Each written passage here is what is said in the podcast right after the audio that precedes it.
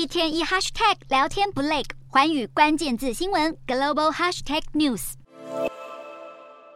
士兵合力将遗体抬起，放上军用救护车，准备送到附近的太平间。乌克兰遭遇俄罗斯军队入侵后，造成许多平民伤亡。位在前线的乌克兰士兵每天都要处理伤患或是死者。乌克兰总统幕僚长叶尔马克近期表示，自从俄国入侵以来，乌克兰已经有九千位平民遇害，其中有四百五十三名是儿童。除此之外，俄国军队还积极发动网攻，试图瘫痪政府机构的运作。乌克兰当局就指出，去年整年统计下来，共遭遇俄方两千一百九十四次的网络攻击，而大部分的攻击都是来自莫斯科。俄国军队竭尽所能要摧毁乌克兰的重要设施，还特别针对能源设备进行炮击。基辅市长日前受访就警告，当地的基础设施已经濒临崩溃边缘。俄国日前动用一枚巡弋飞弹攻击乌东第聂伯罗市一栋公寓，当局立即展开抢救行动，成功将数十人从瓦砾中救出，确认不幸有四十四人罹难。不过，这枚飞弹被爆出是在被乌克兰防空系统击中后才掉落到建筑上。